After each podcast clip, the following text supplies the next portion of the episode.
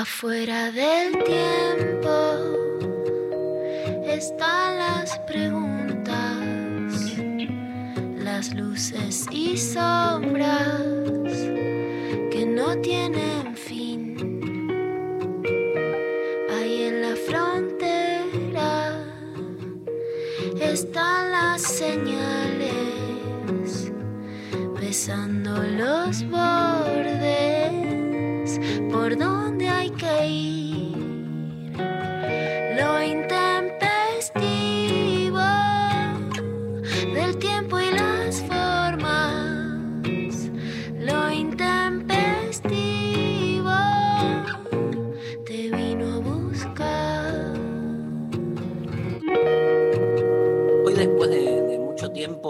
Transrelatos a lo intempestivo con la presencia de una queridísima amiga de Lula, mía, que es Cecilia Sperling, cuyo apellido se escribe con SZ.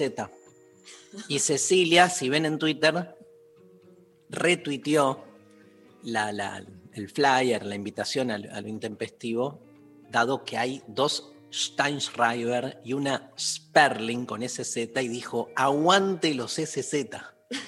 Me encanta. Iba, diferencia de Mauro también, la idea de que no sos solo Z, sino que sos SZ. pero Mauro es con, el, el Z de Mauro es con SZ, ¿eh? No abandonó. Él, él- Claro, él es- creyó que su, su- su- iba a poder, ¿no? Sí, sí, Sostener su raíz con ese SZ. ZZ. La gente, lo, claro, la gente en general identifica Mauro, a- ahí veo cómo está escribiendo Sofi, Claro.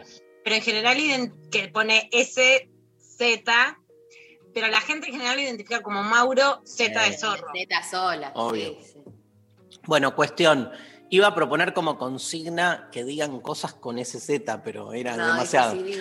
Pero se las tiro a ustedes dos, que son nada.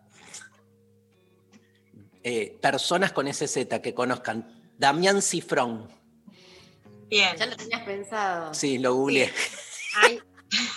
no, hay una escritora, pero para decir bien su nombre, voy a googlear, pero es Patricia Swartz, o eso estoy seguro. Estoy segura. En, en- en nuestra radio, en la Nacional Rock, ¿no hay una chica Ivana Sherman, algo así? Ah, Creo que sí, ¿eh? Con ese Z. Mira, la tenemos en, en- en la radio, boludo. Ahí está Sofi googleando con ese Z. Mirá la cara que tiene de. y yo también. Pero Buen estoy día. buscando Porque yo conozco gente. Hay una artista plástica también seguro. ¿Qué pone? Spielman, el pianista. Tenés razón. Yo no conoce nadie. El personaje del pianista, la película. No, no, sí, digo, no se me ocurre nadie. Con ese Z. Eh, googlea. ¿Vale?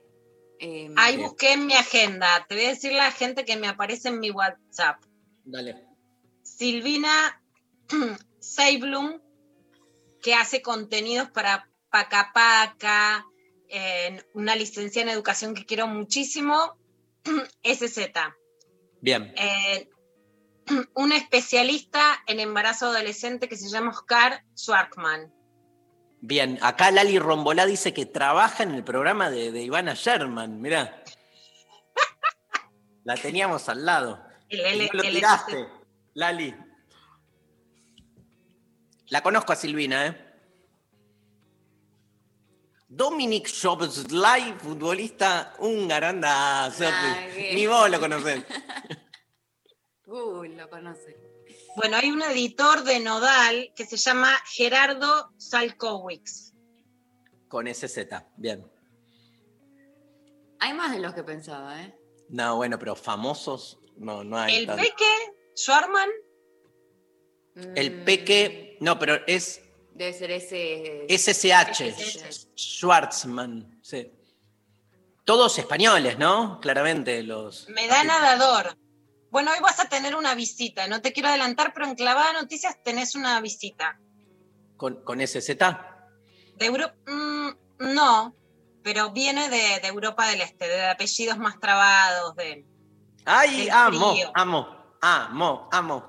Bueno, entonces la consigna de hoy es. ¿Cuál es, María? No, no es con el. Oh, no tiene nada que ver con nada, porque hoy es el día de los museos. Hoy es de los museos y la consigna es ¿qué cosas dejarías en el museo de tu vida? ¿Y qué sorteamos? Cri, cri, Nada. nada, el amor. En la nada.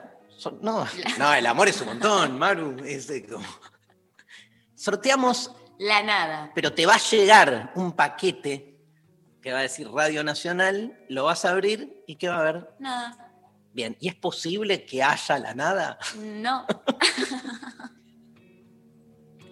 ¿Te gustó? Este, El una bomber de nada, en vez de Antrax, nada. ¿Vieron la serie Una bomber?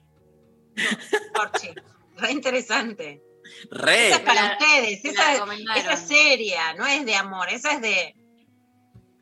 Estoy muy de- copado con la criada, que siempre, la seguí siempre y ahora están todos los domingos, salen los capítulos, estoy muy copado. Y con la de Kate Winslet, que también está increíble, que creí que había terminado, que eran solo tres capítulos, e hice toda una crítica lapidaria al final de la serie, hasta que obviamente me di cuenta que se estrena una vez por semana y que soy un tarado absoluto. Pero ¿cuál es la de Kate Winslet? Se llama Made of Easttown, ¿no? Easttown es este, el nombre de ella, es una mm, policía eh, investigando un crimen de una nena. Tremendo. Gran serie. Bueno, este, ¿cómo era la consigna? ¿Qué dejarías en el museo de tu vida? ¿Qué cosas dejarías? Claro, o sea, suponete que hay un museo de, de vos. ¿Cómo te imaginas ese ¿El museo? Uy, yo lo- me gustaría igual diseñarlo todo yo antes de morirme. Tremendo. Porque no lo voy a dejar que otra persona me lo diseñe. Me lo imagino como con, con salas temáticas, Y como con, que- con algunas cosas que para participar, no son museos expositivos, que no, sino un museo interactivo. Copado. ¿Por, ¿Por edad o por temas? Tipo, habría como una sala que es este, Por edad, trabajos o sería de, de infancia. Eh, ambas cosas. Tendría una separación eh, como, o sea, por edad eh, en distintas partes del edificio, infancia, adolescencia, joven y adulta y vieja, y después adentro de cada una distintas salas con eh, cosas pertinentes de esa época, pero dividido. Me encanta. ¿Y qué dejarías si vos pensás de hoy? ¿qué? Yo dejaría mis libros, por ejemplo. Los, En el que museo de mi vida- o los que tenés? No, no, los que leí. Como que dejaría como, bueno, una fotografía de mi vida posible son todos los libros que leí. ¿Y los dejarías así como en un eh, en la pared, así, No, que no. se pueden tocar o que, Que la les- gente pueda ir a se agarrarlo? toquen, que los agarren, los toquen, vean mis marcas, por ejemplo. Yo los escribo mucho en los libros. A mí me encanta leer eso, o sea, ver cómo mis referentes leen y marcan sus libros. Pero pondría eso. Y la ropa también. Yo creo que ¿La dejaría. Sí. La otra vez veía una foto, fui a la casa de mi mamá después de mucho tiempo y encontré este, un cajón con fotos de chico y de no tan chico y de repente digo, ¡esta camperita! ¿Cómo la extrañaba, boludo? Una camperita que no me saqué por 10 años y que un día me la olvidé en el asiento que usaba María en una bicicleta que la llevaba. Y, y- y arranqué Y cayó. y se cayó y la perdí. ¿La Violeta? ¿Era Violeta? Sí. Ay, sí. qué horror, La boludo. camperita. No me voy a recuperar. Nunca. ¿Vos qué dejarías en el museo de tu vida, este, Pecker? Este, ¿Qué dejarías? Bueno, justo estoy en ese plan absoluto entre Mary Kondo y arreglando, comprando cajas. Tengo una inversión en cajas altísima de cartón, de mapas, de plástico. Y, y me pasa mucho eso con la ropa. Con la ropa de mis hijos mucho más ponerle con la de bebés. Es como, bueno, que no ocupen el placar, pero no la voy a tirar, porque la quiero ver después. Y estoy muy ordenando, por ejemplo, las notas que hice de chica. Estoy en estos días viendo notas de crítica, del diario Crítica, de Para Ti, de, de Internet, de, del ¿Tenés diario las de notas? madres. ¿Tenés las notas papel de crítica? ¿Eso todo. tenés? Ah, Tengo no, todo tremendo. y lo que estoy haciendo es comprando cada vez más revisteros y ahora con la etiquetadora que estoy fan, que me ayuda Uma, que es mi, es mi museóloga. Etiquetamos todo y mi sueño es en algún momento poder hacerme un estudio donde lo tengo bastante ordenado, pero dentro de una casa que no da para ese orden, entonces tenerlo todavía más claro. Y, y después sí quisiera como enmarcar todos los dibujos y las cartas y, y los dibujos de putita golosa y eso que me, que Ay, me dieron las lectoras. Qué La verdad que los tengo ahora. eh, necesito- lo, lo que me falta es uno de los tubos como de poner láminas de pósters, porque la verdad es que quisiera guardar todo para enmarcármelo y tener un estudio donde esté todo ese recuerdo, ese cariño. Eh, ¿Dónde nos llama la gente? 11 39 39 88 88, nuestro número de WhatsApp. Nos mandan por ahí, nos pueden mandar audios también. Y arroba lo intempestivo en Twitter, en Instagram y en Facebook. Está difícil, ¿no? El- ¿La consigna? sí. No tanto, ¿eh? Ahí ya están llegando un montón, en Instagram están llegando un montón de mensajes, eh, los de WhatsApp, bueno, ya yo creo que van a empezar a caer un- una avalancha de audios en cualquier momento. Una Te doy avalancha. otro ejemplo que a mí me encanta, que es, yo tengo como una reliquia el cuaderno donde mi abuela Tita estudiaba en la nocturna literatura. Y lo amo. Lo quiero poner en una vitrina. Me encanta. Bueno, nada, estoy comiendo. Estás comiendo Pero la granola. una granola Necesito tremenda. que me digas de vuelta el yogur porque me quiero anotar tus series y el yogur que estás comiendo para ir a buscarlo. Ahora te lo mando por WhatsApp. Mientras, vamos con la primera canción. ¿Qué haces, Pablo? ¡Qué buenos anteojos! Pablo tiene puesto un filtro. Está con Ah, mucha onda, está como con filtro de Instagram. Escúchame, tengo que repetir la canción del indio. Perdóname, González, pero me fascina, me, me- me estremece. este, es, es- es todo, es todo lo que está bien.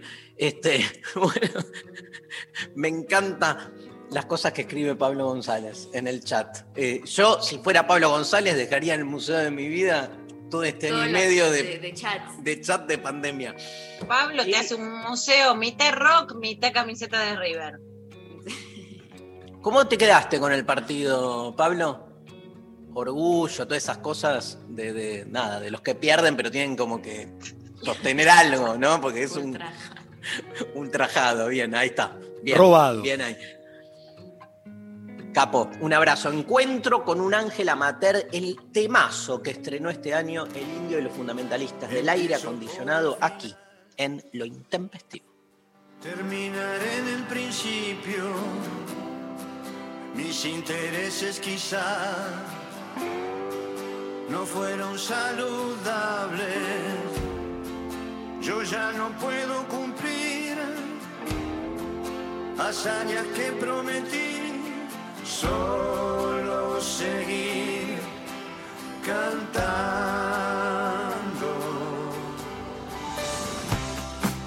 La traición duele hacia atrás, no sabe cuándo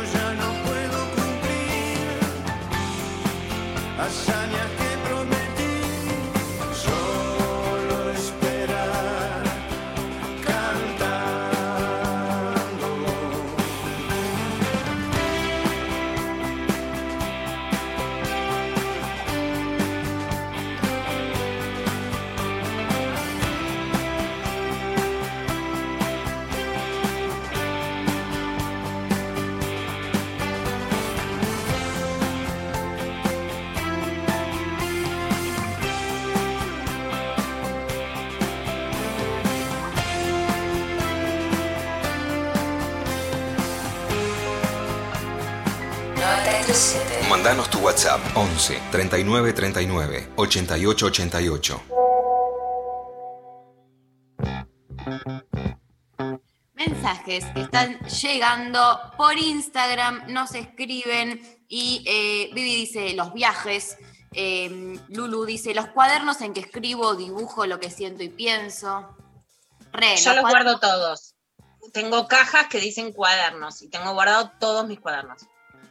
Mucho, mucho cuadernito, ¿sí? Es cierto. También cuando comenzó el auge de las computadoras y eso, medio murieron. Yo también. guardaría, ¿sabes qué? Pondría mi Google Drive, que tiene una, una organización de todas mis cosas y, con- y como que está toda mi vida en, en Google Drive. Entonces eh, podríamos directamente que ese sea el museo. Yo soy re analógica para escribir y para las agendas. Por ejemplo, yo acá al lado de mi escritorio, estamos en la compu, pero tengo dos cuadernos. Lo ¿Y que digo en la radio, las cosas del día las escribo a mano. ¿Y cu- cuál es la diferencia entre los dos cuadernos? Uno es solo para un libro que tengo que hacer, el violeta, y el otro es para radio y cosas cotidianas. ¿Un libro sobre la serie Violeta? Fue muy gracioso. Malísimo. Eh, ¿Sigo? Ok. No, esperá, los viajes, como dijo la oyente. Sí, también. Interesante. O sea, lo que pasa que el recuerdo de los viajes a mí siempre me, me- me generó conflicto, porque me conflictúa, porque te- los viajes solo los podés recuperar a través de fotos, videos, pero si estás todo el viaje sacando fotos y videos, como no vas de viaje, ¿entendés? es verdad, O sea, yo- mi no papá decía eso. ¿No? Ah, a Yo mí creo me- que es miti miti. Mm. Bueno, Pero, por ejemplo, este año lo que hice es que en general uno saca fotos ahora en la compu y te aparecen en Google, pero se pierde todo mucho peor que cuando había revelado de fotos. Entonces, este Claro. año para los 15 de UMA fui a una de las casas que te revelan, le imprimí como en una cajita muchos y de un viaje que hicimos le Mm. hice un cuadro. Ah. ah, yo redejaría todos los videos que hice de viajes, como que los que se proyecten en una sala. Y que la gente vaya Y viendo. que, claro, Y tipo, viaja con María. claro, sí. Uh, Una cosa así.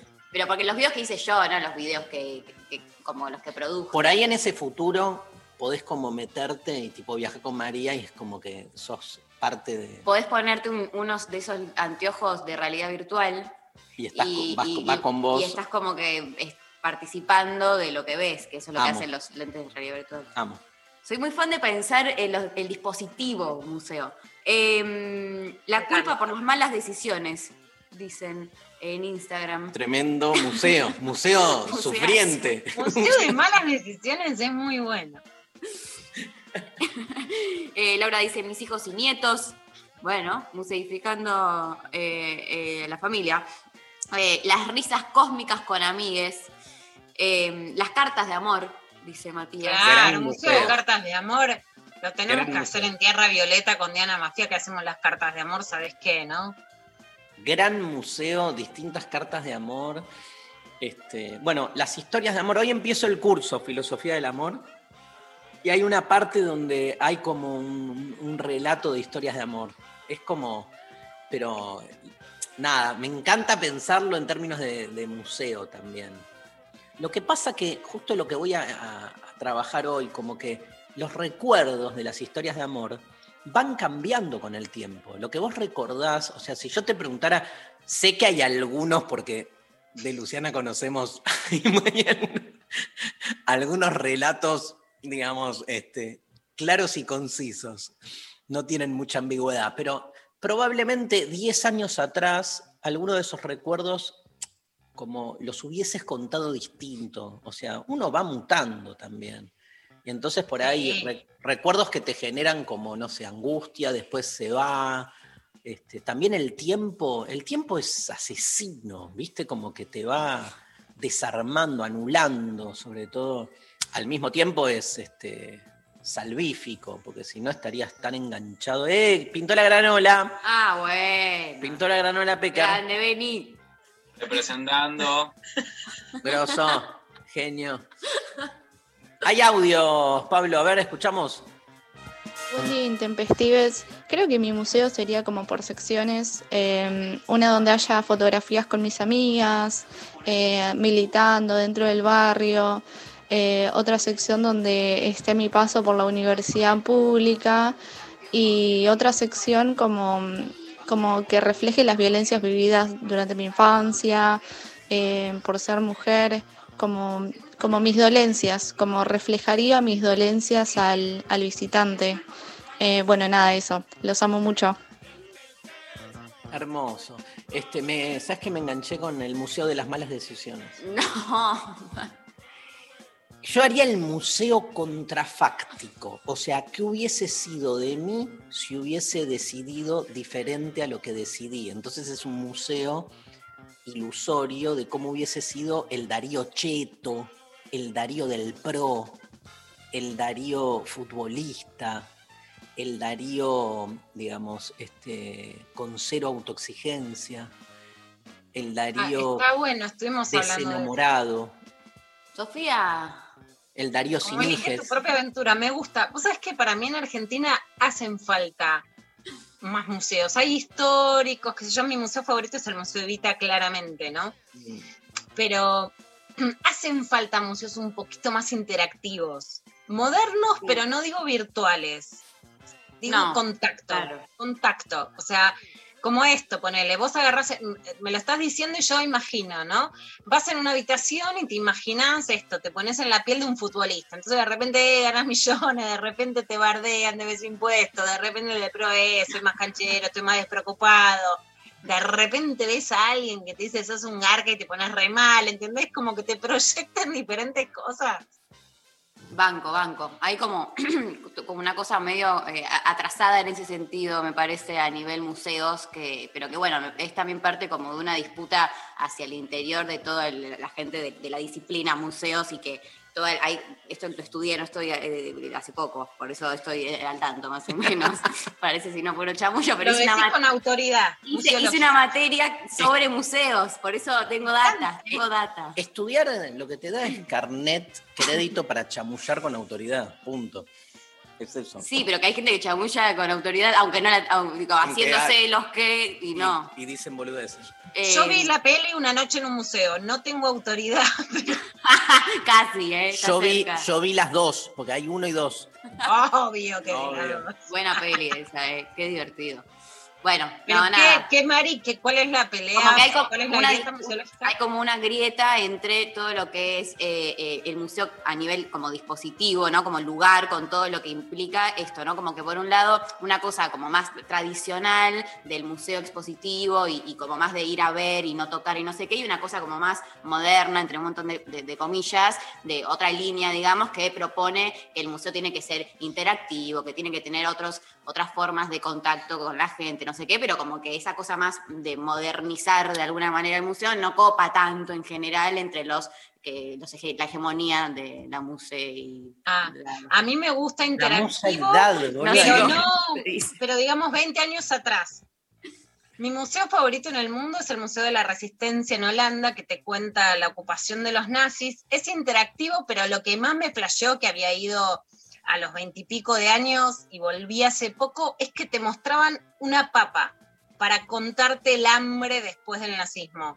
O sea, no es que quiero tecnología Claro, eh, claro. avanzar, Son sino es un poco de tacto y de ver, sí, como la papa como que me enseñó historia, ¿viste? Siento que ahí fue como, uff, intervenciones artísticas. Clave eso en un museo. A mí, voy a decir lo remanido, pero a mí me aburre. aburre. En un momento me aburro. Es como que yo veo gente que está 3, 4 horas. Me encanta ir a los museos, me engancho. No es que me aburro. Hay, hay como, no es aburrido la palabra, hay un... Tedio.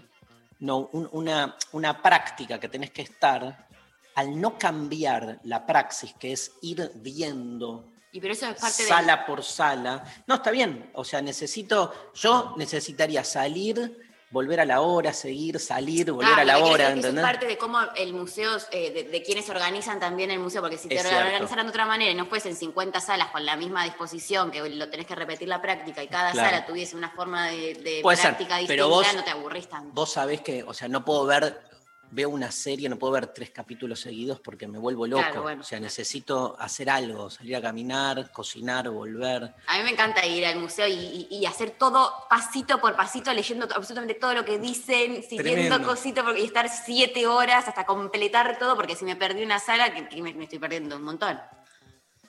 A mí me gusta todo el para museo, o sea, ver los este, baños, ver, este, por ejemplo, soy muy, muy de ver la organización interna de los empleados del museo, o sea, cómo está organizado el diseño, digamos, or- eh, eso, organizacional. ¿viste? Logístico. El- La logística, me encanta, toda esa parte. Bueno, Yo los bares y por supuesto los Obvio. lugares de venta de cuadernitos. obvio, Obvio. cuadernitos. Cuadernitos. A vos te traje un libro sobre sexo de un museo, a la salida de, Total, de Ámsterdam, ¿no? a la salida de un museo en, en Bélgica, una muestra de Ah, Bélgica. pinturas y todo, qué sé yo, yo, y sexo para Darío. Bueno, ahí. Pablo González dice que el Museo de las Malas Decisiones parece una canción de Sabina. Es verdad. Y luego te cuento que luego de su frustrada relación laboral justamente con Sabina y del proyecto Enemigos Íntimos, Fito Páez editó su primer disco en solitario. Qué, qué buen enganche, Enganche. ¿no? Qué buen enganche. Me estoy, este... Esto es, es- es como la práctica, ¿no? Años en radio. Años en radio, ¿viste? O sea, claro. Este, cinco años después de hacer Circovit, 1994, en 1999 hace, produce este, y graba este disco Fito Páez que se llama Abre. Un disco muy, este, todavía del Fito, digamos, grosso, que no discutido, ¿no? Después viene el, el- el Fito más discutido, tal vez es el último álbum. El álbum fue presentado bajo- bajo el eslogan Abre, pequeña teoría acerca del fin de la razón.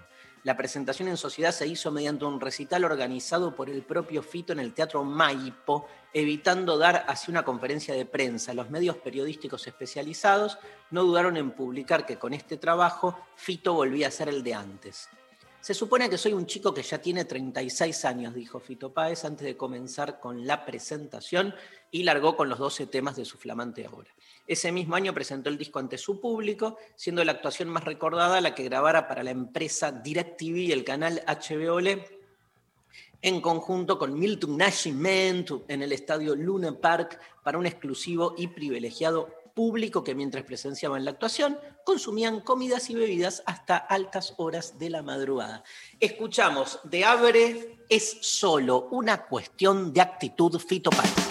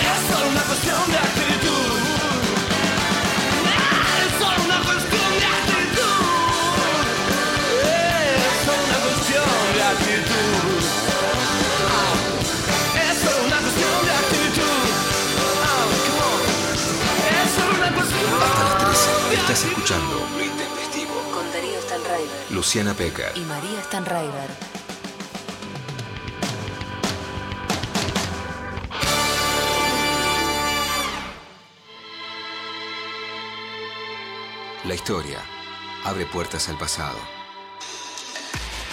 La ciencia abre puertas hacia el futuro. Pero solo una radio permite transportarnos a otras dimensiones.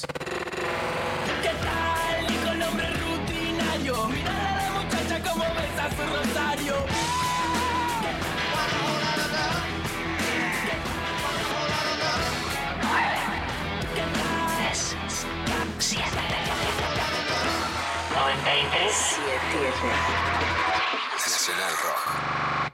Quiere la, la palabra exclusiva de, de Castrini para ver qué pasó con el penal.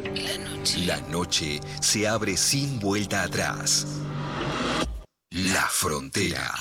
¿Pero explíqueme? No te va a contestar. Pero es un motor entonces. Es un motor. Bueno, bueno, se, se termina así la transmisión de fútbol imposible. Cruzando los límites marcados en mapas que ni existen. este equipazo que hemos transmitido este partido exclusivo entre los malvados y los melódicos. Un hito. en la radio. Martes a sábados, de 0 a 2, con Coco Frontera. Por 937 Nacional Rock. Hace la tuya. No, no, sí, alejate, mejor alejate, pero no de mala onda. Alejate que hay que dejar dos metros de distancia y la cosa no está como para andar pegoteado. Dale, después nos abrazamos, pero ahora hay que aguantar. 937 Nacional Rock. Hace la tuya. Hacé la tuya, pero no hagas cualquiera. Los martes a las 20, la hora líquida. Y hoy en un programa de ribetes literarios de alto nivel.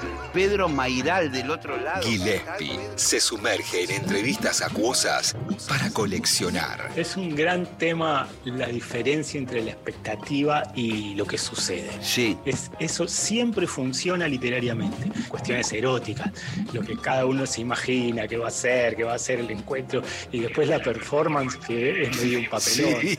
o fallida por completo. Está desde el Quijote, ¿no? Un tipo que cree que va a pelear contra gigantes y en realidad son molinos de viento. O sea, ya Cervantes se dio cuenta que es muy bueno meter al lector en ese fallido y en ese fracaso. La hora líquida. Martes de 20 a 21 por 937 Nacional Rock. Hace la tuya. Tuya. 937 Mandanos tu WhatsApp 11 39 39 88 88. Con Luciana Pecker. Agite sin concesiones.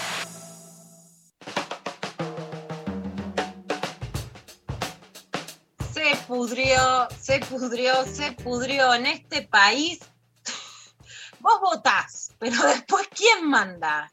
¿Quién manda es la pregunta? ¿El poder económico o el poder político? Bueno, el poder económico en la Argentina, ¿qué es? El campo, la soja, el trigo. ¿Nos quieren meter trigo ahora en los transgénicos en los alfajores? Pero-.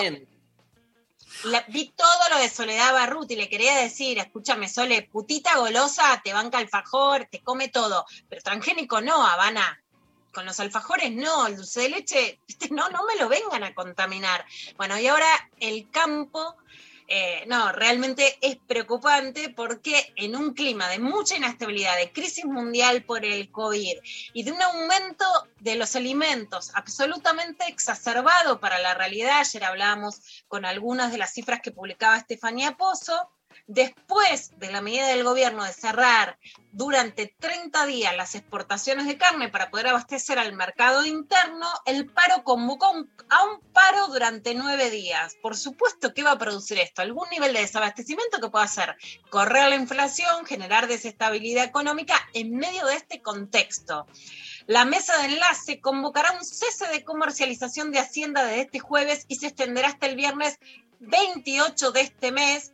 Y al mediodía los dirigentes brindarán una conferencia de prensa virtual. Me encanta porque ellos se cuidan del COVID, dejan a la gente sin comida y generan su lockout empresarial de ganaderos en la Argentina y apoyar al país te la debo. Esto decía antes con el gato silvestre presidente Alberto Fernández sobre el aumento de la carne, todavía no en respuesta a esta medida de los ganaderos. Ayer un poco yo les expliqué a los exportadores de carne que el tema de la carne se desmadró, claramente. Eh, cuando uno mira lo que pasó entre el 2000, en el 2015, qué escenario quedó en el 2015 y qué escenario recibimos en el 2019, uno se da cuenta que lo único que ocurrió es que se le dio total apertura al sector, eh, no aumentaron la cantidad de toneladas faenadas, eh, no aumentaron también la cantidad de cabezas, cada vez es menor el peso de- del, del novillo que se, que se faena. Eh, lo único que aumentó fue el precio de la carne, que pasó de 250 a alrededor de 800 pesos del kilo de asado, para tomar un ejemplo. Eh, esto quiere decir que la apertura y la libertad no es verdad que favorezca a los mercados, favorece siempre al más poderoso, en este caso el que produce. Es cierto que en el medio hubo un boom que fue la del ingreso de China como demandante de carne. Y es cierto que hoy el 80% de lo que se exporta, 75% más o menos de lo que se exporta, va a China. Eh, Bueno, más allá de la disputa con la carne, lo que por supuesto con la experiencia de la 125 genera zozobres que puedan generar desabastecimiento o algún tipo de incidencia que pueda desestabilizar digamos, las medidas tomadas por el gobierno desde un lugar de, de, poder que en general no tiene miramiento. Sabemos que de hecho de varios de los incendios que se produjeron el año pasado y este, muchos ganaderos son los responsables, por lo que podemos tener miedo de las medidas que puedan tomar. Una buena noticia para levantar fueron claramente las elecciones en Chile. Un dato muy relevante es quién ganó como la nueva alcaldesa de Santiago. Bueno, es Iracy Hasler. Ella es integrante del PC, del Partido Comunista. Y vamos a estar hablando. Volvió al comunismo, muchachos, y a Chile. a Chile a Chile, no se puede creer. Bueno, ganó como alcaldesa, volvió el comunismo mucho a decir, más temprano que tarde. Salvador, ¿qué te parece? Más temprano que tarde vino una mujer por lo menos a ganar esta, este, estas elecciones municipales, además de la constituyente, y lo que dijo es que nunca más la derecha va a gobernar contra nuestros vecinos y vecinas que han pasado sí. hambre y precariedad. Habló del buen vivir, que es un concepto que trae especialmente los pueblos originarios y mapuche para Sudamérica, y podemos escuchar un poquito más no de lo que decía este economista. Perdón, perdón, antes, no hay lógica, ¿viste, Lula? Todo parecía virar para un lado. Yo creo, hay, hay que ver cómo se va a dar el, balotaje en Perú, pero también hay una gran posibilidad de que gane la izquierda. Este, o sea, eh, en Ecuador no, digo, pasó al revés. Eh, la verdad, si me decís como balance, no hay lógica. Digo, así como en algún momento se creyó que se venían los movimientos nacionales y populares y se acababa la derecha, después pareció hasta hace muy poquito que este, había un giro este, neoconservador y que las derechas arrasaban por todos lados, pero bueno, así como en España arrasó la candidata de derecha, en Chile es increíble, porque aparte por lo que representó Chile como imaginario para esta nueva derecha, como modelo de hacia dónde dirigirse, y es el país en el que se le propinó la mayor derrota a esta derecha de nuestros tiempos fascinante para los que este, nos apasionamos con la política, darnos cuenta que la política no se hace con calculadoras, ¿viste? Ni con nada este, previsible. Totalmente, Dari. Si bien no se puede empaquetar porque todo tiene muchos más obstáculos y hay que minimizar lo que se va a poder hacer en la constituyente, es muy interesante que el proceso chileno lo que muestra es cómo se puede viabilizar la protesta social a través de la política. Entonces, esa es una de las experiencias de que una. van más allá de cómo se gobierna Santiago o qué quede de la constituyente, sino ver cómo se canaliza protesta después en política concreta. La vamos a escuchar a ella, la ganadora, el PC, para los que no quieren nombrarlo. En Santiago hemos podido salir a conquistar un municipio para nuestras comunidades. Estamos muy contentas y esperamos que lo que pasa hoy en Santiago sea la antesala de lo que viene también en nuestro país, donde nunca más la derecha va a gobernar en contra de nuestros vecinos y vecinas. Vamos a tener una nueva constitución y vamos a tener también una transformación desde los barrios de la comuna de Santiago para conquistar nuestra dignidad y un buen vivir en este momento histórico de transformaciones. Se lo debemos a la y los estudiantes se lo debemos al pueblo que se ha movilizado, que se ha organizado y que hoy día ha dicho que no queremos más estas administraciones neoliberales que han mercantilizado todas las esferas de nuestras vidas. Bueno, hermosa, ya piel de gallina escucharla. Y es interesante, ahora lo vamos a escuchar a Sebastián Piñeira, tiene un discurso bastante moderado, me parece Sí. interesante su evaluación post La verdad que elecciones. sí. Y además una facturita que me parece también interesante para escuchar, que es al establishment. El establishment en Argentina puede ser la soja, el maíz transgénico, los ganaderos. En Chile puede ser igual o tomar otras caras, pero que básicamente es el poder económico. Un palito que es, acá no está derrotado solo un gobierno. La derrota no es solo mía, dijo Piñeira, también es de ustedes, o sea, del poder económico. Escuchemos. Los pueblos originarios que obtuvieron una participación justa y relevante en la futura convención constitucional. Hoy también ganaron las mujeres, que por primera vez tendrán una representación paritaria, lo que es inédito en el mundo, en la futura convención constitucional. En estas elecciones, la ciudadanía nos ha enviado un claro y fuerte mensaje al gobierno y también a todas las fuerzas políticas tradicionales. No estamos sintonizando adecuadamente con las demandas y con los anhelos de la ciudadanía. Creo que también hay, hay una crítica, o sea, es muy clara, la crítica a la política tradicional. Nosotros venimos hablando de eso hace rato acá en Argentina, pero acá tiene una raíz muy fuerte todavía. Este, es cierto que fueron elecciones este, para la reforma constitucional, pero también elecciones para intendencias, este, y se votó, más allá de que ideológicamente sea de izquierda, pero se votó básicamente al no aparato, digamos, a, todo lo que representaban, como decías vos, Lula, este, liderazgos que de algún modo o surgieron o fueron potenciados por la protesta social desde un lugar completamente distinto. Pero digo, vale también, para no quedarnos con ganó la izquierda solamente, Piñeira muy bien eh, incorpora además este, en su crítica a la centroizquierda de la eh, tradicional chilena. Digo, este, el, el aparato político chileno tradicional, esa centroizquierda que este, también gobernó Chile este, alternadamente en estos años este, junto con, con la, con la derecha. Michelle. Bachelet, que tuvo dos Por mandatos. ejemplo, Michelle Bachelet, eh, esa, esa centroizquierda más socialdemócrata también es cuestionada. O sea, te diría que este, perdió más que la derecha, ¿no? Digo, porque a- a- quedó abajo, seguro, en porcentajes de votos.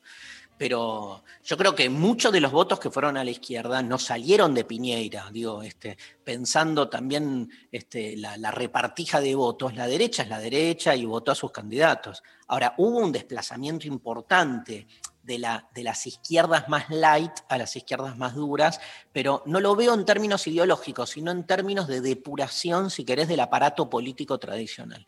Este, y entonces un gran derrotado es la centroizquierda. Hay que ver, digamos, también eso eh, en otros contextos que no son el chileno, digamos, cómo, cómo se da.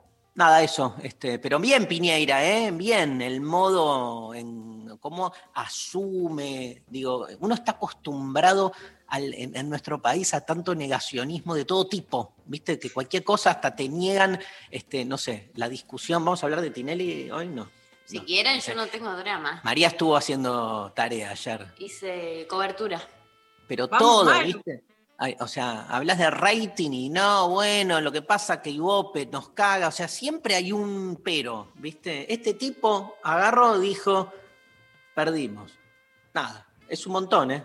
Me hago cargo, totalmente. A mí también me gusta cuando un político se hace cargo. Y muy interesante como el feminismo, recordemos que la protesta en Chile empieza por las estudiantes secundarias saltando el metro en protesta por ese aumento y que el gran icono son las tesis con el Estado es opresor, el Estado es violador, más allá de sus propias demandas, es vehiculizador de la protesta social que desemboca en transformaciones políticas. Ese dato también de la experiencia chilena es muy interesante. De eso al barro, la pelea de Viviana Canosa con Gustavo Garzón.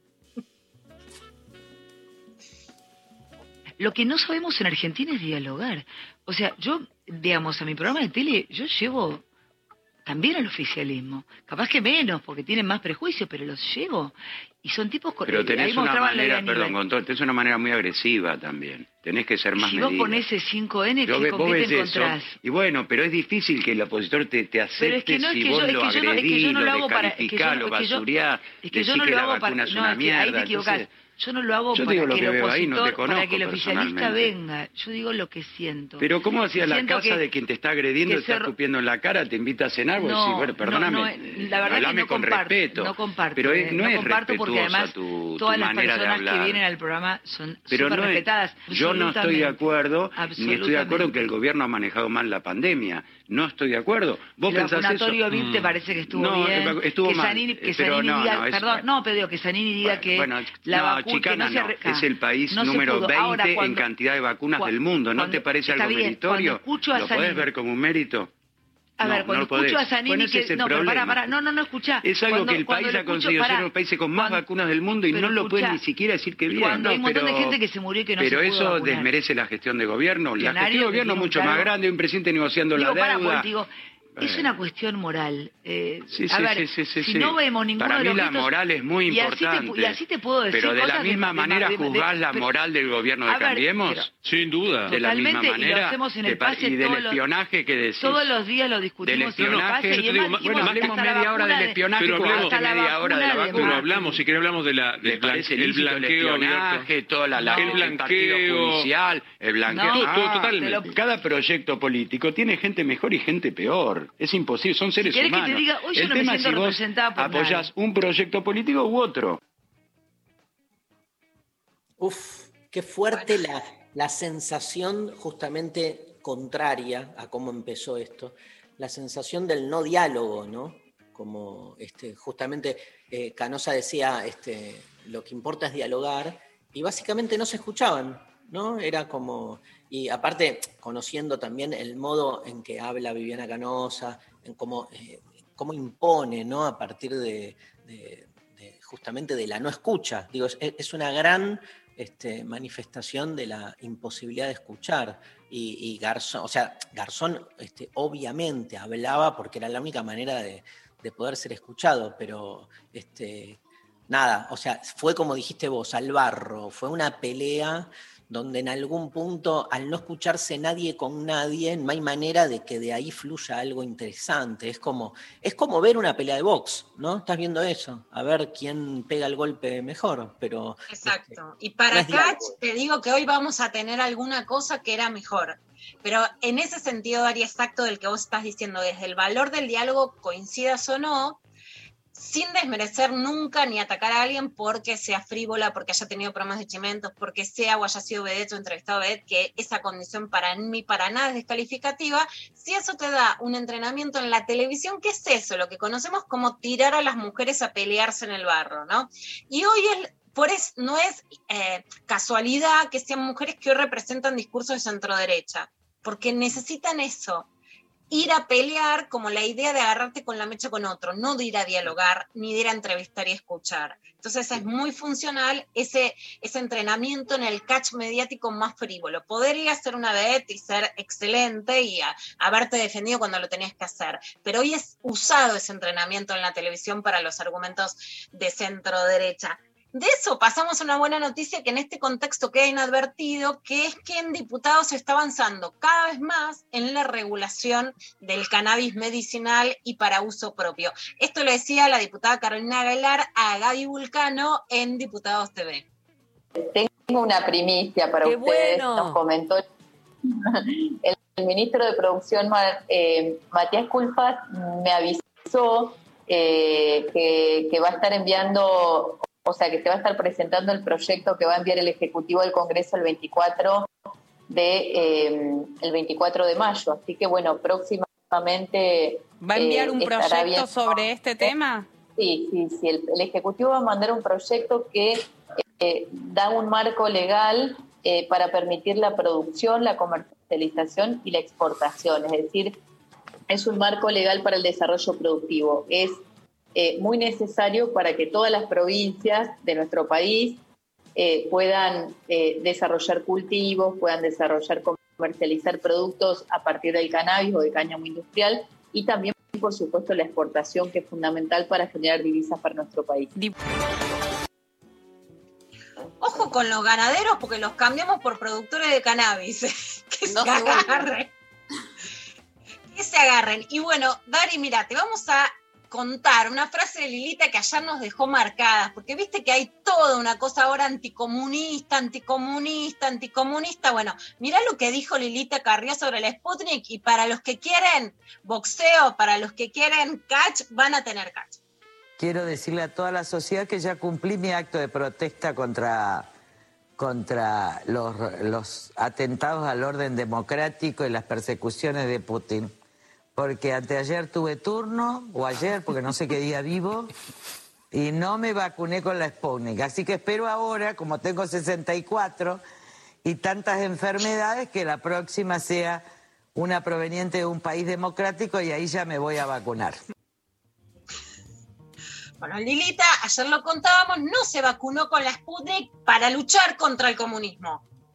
Y yo estoy recordando en esta lucha anticomunista, vos te acordarás de Rocky, pero estuvieron las mujeres luchadoras del catch. Están las de la serie Glow, se los recomiendo muchísimo, donde está la rusa malísima contra la madre norteamericana, y están las inspiradoras de Glow, donde la gran villana era la rusa. Así que, Lilita, ponete vos con Pfizer versus las rusas con Sputnik. Acá escuchamos la lucha. Desde Kiev, Rusia, la coronela Ninochka. Yo soy Ninochka y soy muy osca. De Rusia vengo y te prevengo. Pues si te encuentro, yo te reviento. Nunca lo olvides, te lo prevengo. Su oponente, pesando 63 kilos, desde Malibú, California,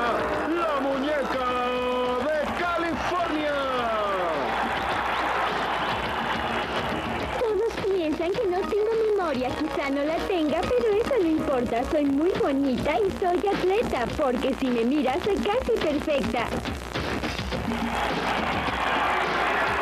¡Uh! ¡Yo voy a ganar!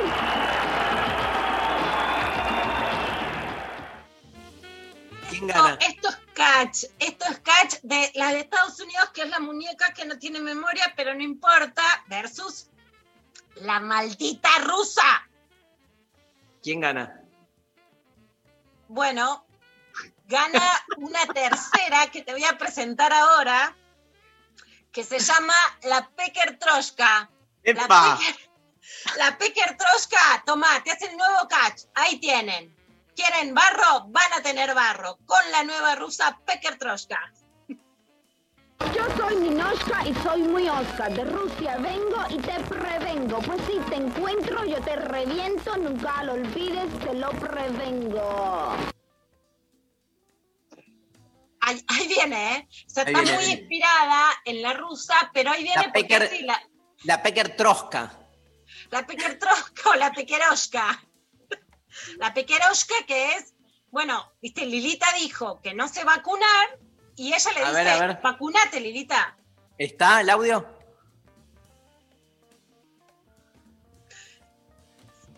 A ver si. Ahí no. Bueno, yo te, yo te la voy a presentar igual. A ver. Lilita, vos decís que no querés vacunarte porque te van a envenenar. La Pequeroshka te dice que te vacunes porque si no, el envenenamiento va a ser de vos. Porque si no te vacunas, no estamos inmunizados. La Pequeroshka va a triunfar. Me dijiste, villana, pero no te tengo miedo. No te voy a envenenar. Ponete la vacuna que así nos vamos a curar. ¡Vamos! Amo Pequeros, Pequeroshka. Pequeroshka. Quiero un tándem con Lucky Luciana y la, la juntas. Mano a mano. Hermoso. Traemos la vacuna, Lilita, y nos rechazas la vacuna. Te voy a agarrar en el catch. Che, este, vas a. Se le el rechaza la vacuna a Putin. El jueves Martín Tetaz presenta su nuevo libro Nada será igual, conversando con Diego Lauco. Datazo. Me mandó el mail en el grupo Planeta. Buenísimo. Me encantó la Pequeroshka, no. El audio que eh, tenía efectos. Tenía, ve- venía, no, no, era Ah, así, fue. Estaba, estaba inspirada la pequeroshka y bueno, viste, dijo, ¿cómo, cómo, cómo nos andan rechazando las vacunas? ¿Quieren guerra fría? Van a tener guerra fría de vacunas. Yo creo que hubo ahí un. La intervención. Sí, sí, hubo una, un censuramiento. Es el FBI. No falló ningún audio, no falló ningún audio, menos ese. Atenti, ¿eh? Es, es el FBI que no, no quiere que Rusia dé sus vacunas. Pero Bueno, mi nosotros amor. vacunamos primero, Lilita. Gracias, Lula, por la clavada. Lo tengo, lo Soy tengo. Pequeroshka y te prevengo. Ponete la Sputnik porque es prevención, que si no, nos envenenás vos. Guau, guau, guau. La, la, la, la, la Pequeroshka en vivo garpó muchísimo Sí, más. sí. Muchísimo más. Bueno, gracias, Lula. Te dejamos un beso. ¡Mua! ¡Mua! Nos vamos con Cerú Girán, querido Pablo González. ¿Te parece? Mientras miro las nuevas olas dedicado a María Stanriver y se viene Transrelatos. Este, esto es lo intempestivo.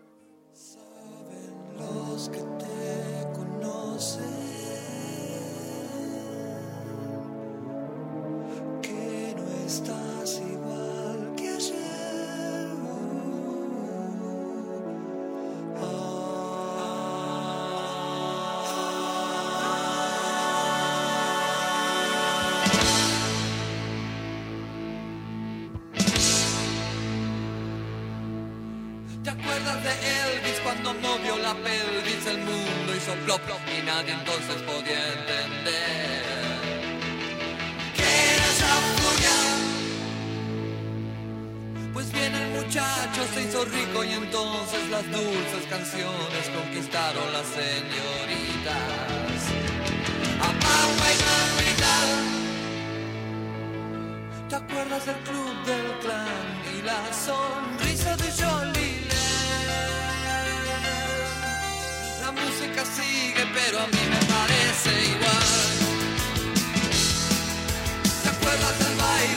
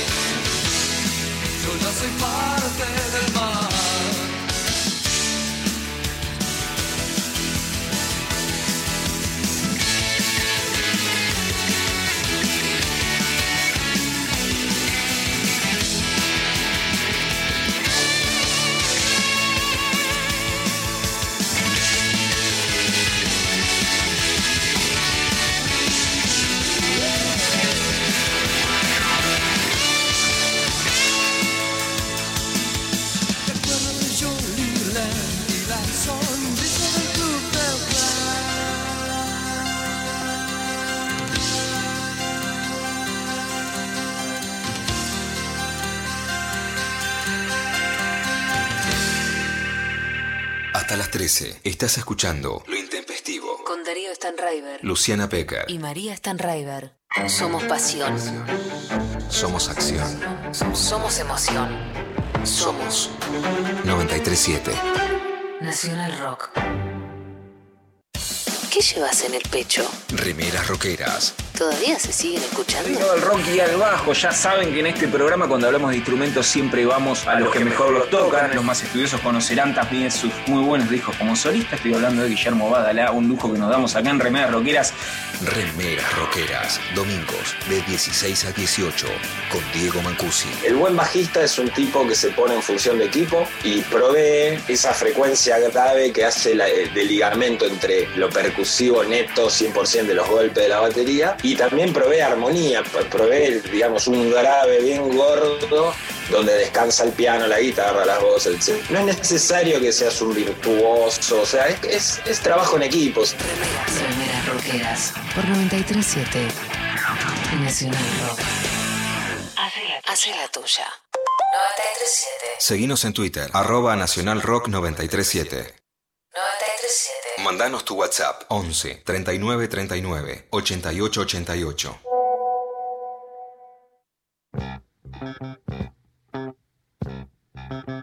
Esto en el microondas. ¿Y no se vuelve a calentar? que Cuando llego ya está frío. Cuando llegas a donde. Acá en la mesa. Tengo problemas. Quizás tenés que dejarlo un ratito más. Dale, voy. ¿Me pones un audio, Pablo? Hola Intempes, espero que estén muy bien. Bueno, les respondo a la consigna del día de hoy, que es ¿qué cosas dejaría en el museo de mi vida? Les comento un poquito sobre mí. Soy músico por hobby y estoy estudiando comunicación social. Ahora bien, el día de mañana quiero que se me recuerde por haber contado buenas historias, tanto en la música como en mis escritos. Entonces mi museo tendría una sección con mis escritos destacados, otra con mis mejores composiciones y por último una sección con fotos familiares, porque mi familia me apoya en todo y sin ellos nada de lo que dije antes hubiera sucedido. Así que en el museo de mi vida no pueden faltar. Les mando un abrazo grande. Ay, un dulce. Re. ¿Cómo armó todo? Un gran abrazo al oyente. Poneme otro audio. Hola, buenos días. Eh, yo dejaría unas estadísticas que tengo de River campeón 1975 con todos los recortes de la época. Yo tenía, no sé, 12 años en esa época, me hice de River cuando le decían pan dulce. Y también dejaría unos, unos cuadros de los torneos de Wimbledon que me hacía a mano cuando también era chico. Eh, iba haciendo todo el draw, el cuadro, de como de adelante para atrás, porque así me enteraba cómo iban saliendo los partidos. Todo en unas hojas cuadriculadas. Bueno, eso. Saludos. Qué capo. Yo- Capo. Yo, hacía lo mismo. ¿En serio? Con los partidos de tenis y hacía, tenía todo un cuadernito con las carreras de Fórmula 1. ¿Qué? Iba anotando las, la- las escuderías, los distintos este, conductores, corredores, choferes, no sé cómo, ¿Cómo se dice. Sí. automovilistas. Este, nada, eh, me encantó lo de los draw de, de tenis, fascinante. Ahora está todo en la computadora, pero antes era. Y yo tenía un cuadernito con todos los filósofos antiguos y cuál era este, el fundamento último que había elegido cada uno. Entonces tenía Pitágoras los números, Anaxímenes el aire, y así 90. Me los iba buscando en una enciclopedia. Y es identificatorio de la historia de uno, ¿no? Por eso eligió, los oyentes eligen un poco eso, algo que parece tan nimio, tan trivial, sin grandilocuencia, sin embargo es muy, con- digamos, muy expresivo de lo que somos nosotros. Otro audio. Buen día, intempestives, ¿cómo andan? Buen día, María, buen día, Lula, buen día, Darío, y a todos los que están atrás del micrófono. Bueno, yo pondría en mi museo un montón de camisetas de vóley que tengo por haber jugado al vóley toda mi vida, hasta la pandemia. Incluso después volví y se pinchó de vuelta por los contagios. Así que tengo un montón de camisetas. Bueno, les mando un beso muy grande. Que tengan un hermoso martes.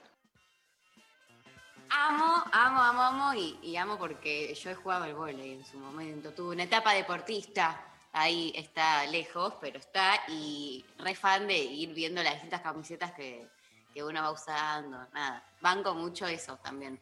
Eh, así que, Contá un poco, ¿dónde jugaste? pero fue No, no. muy amateur Ah. todo. ¿Eras delantera o defensora?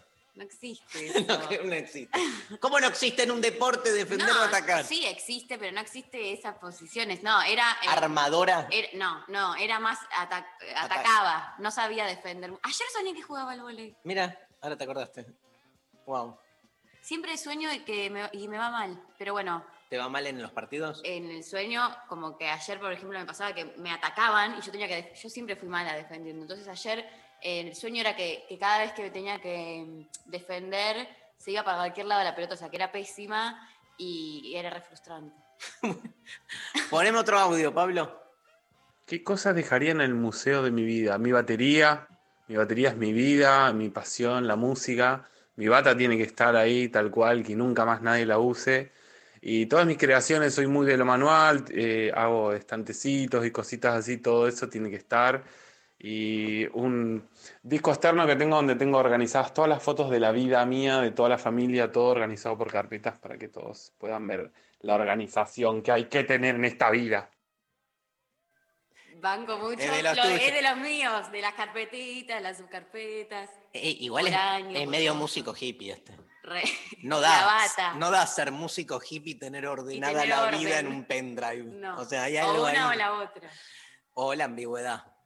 Este, último audio. Hola Intempes, ¿cómo andan? Bueno, yo hoy, si yo hoy te- tendría que dejar algo, dejaría el resultado negativo de mi test de COVID que me tuve que hacer ayer y una foto de mi perra. Eso dejaría hoy. Bueno, ya está Banco mucho, ¿eh? Cecilia Sperling para hablar con nosotros. Nos vamos a escuchar una canción y la recibimos. Este, eh, vamos a escuchar un temazo de Virus del disco Relax. Este, un disco que con un cambio importante en la formación este, se, se edita. Disco, digamos, en el cual el guitarrista Ricardo Serra ya abandona el grupo y el sonido se apoya mucho más en los teclados. Virus entonces abraza ritmos electrónicos, se tornan a un sonido synth pop bastante diferente de lo que hacían en sus anteriores trabajos. No cuentan más con Roberto Jacobi, este, por lo tanto las composiciones quedan a cargo de Federico y Julio Moura. De ese disco escuchamos Dame una señal, va en la misma línea sentimental de ¿Qué hago en Manila? Julio Moura marca el pulso melódico de la banda y Federico saca la carta de crooner pop de los 80 al estilo David Bowie o Brian Ferry de aquella época. Es mucho, pero lo bancamos. ¿eh? Le bancamos todo a Federico Moura. Qué gran tema. Dame una señal virus en lo intempestivo.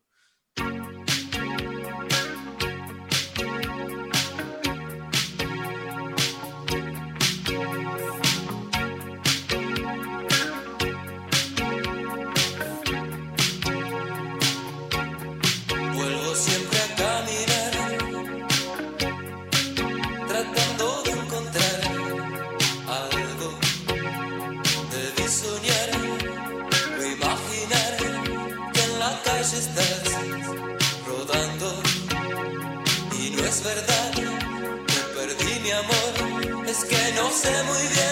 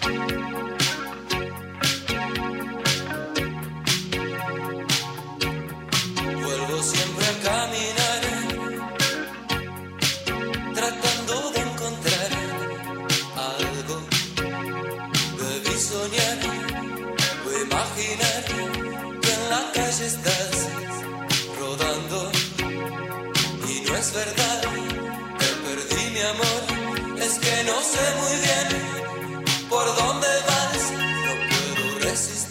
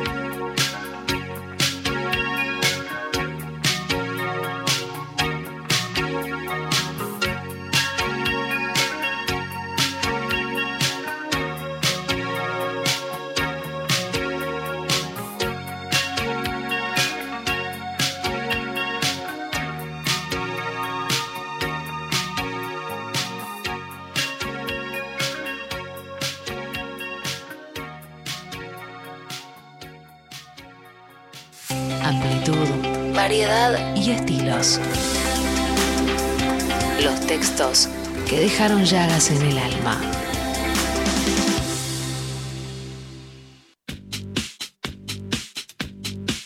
A Cecilia Sperling, ella ni se debe acordar, pero la conocí a fines de los 90, organizando una serie de charlas, no me acuerdo ya, ni yo me acuerdo de mí mismo, que es como obvio, necesario, aparte, ¿no? Esta cosa. Mejor olvidar.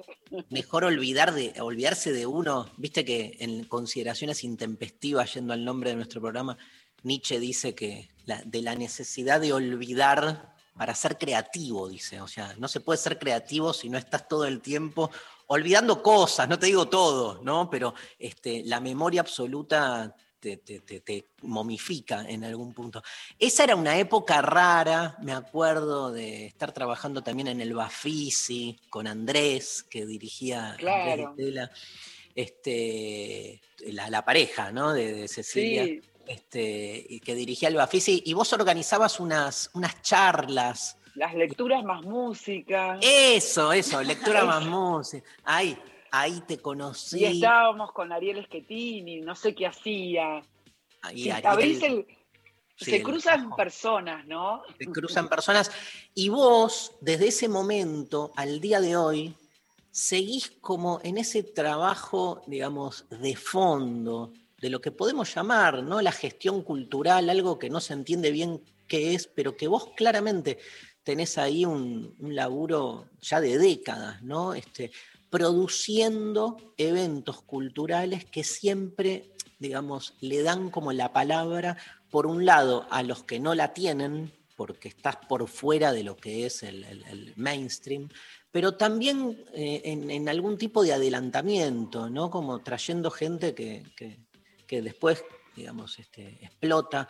Eh, le hicimos una entrevista la semana pasada a Martín Coan, que acaba de sacar su libro La vanguardia permanente, donde se pregunta, este, entre otras cosas, quién es de vanguardia hoy en la literatura argentina. Y estoy obligado a joderte con una pregunta así. Este, sabemos que Cecilia, y la presentamos públicamente, escritora, periodista, referente feminista, creadora de tantos ciclos literarios de radio, televisión, publicó los libros La máquina de proyectar sueños, Selección Natural y El futuro de los artistas. Está por entregar una nueva novela a editorial MC y conduce el ciclo que invitamos a todos a, escuchar el ciclo Libro Mercado, que son entrevistas a escritoras todos los jueves a las 22 por el Instagram del Centro Cultural Ricardo Rojas, arroba el Rojas Uva. Bueno, en el Rojas naciste, más o menos, lo, lo, fundaste. Bueno, empezamos en las bibliotecas, lo empezamos en bibliotecas, el primer Lecturas más Música era en una biblioteca la noche, me acuerdo que estaba Sergio Pángaro, Rafael Cipollini, éramos millones, llevábamos licores y cosas, pero el Rojas fue el lugar institucional donde se armó, se armó bien. El, el Rojas, Ahí para el que no sabe, es como el Centro Cultural de la Universidad de Buenos Aires.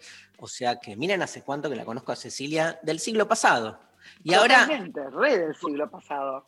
y además nos tocó medio de casualidad e intempestivamente compartir ahora hijes en la secundaria. Tremendo. Ah, ¿están en- ¿estás en el, en el Pele? Ah, no, el León, claro. Claro. No, no, ella Ah, no, ella no. no. Ma- María, no, no.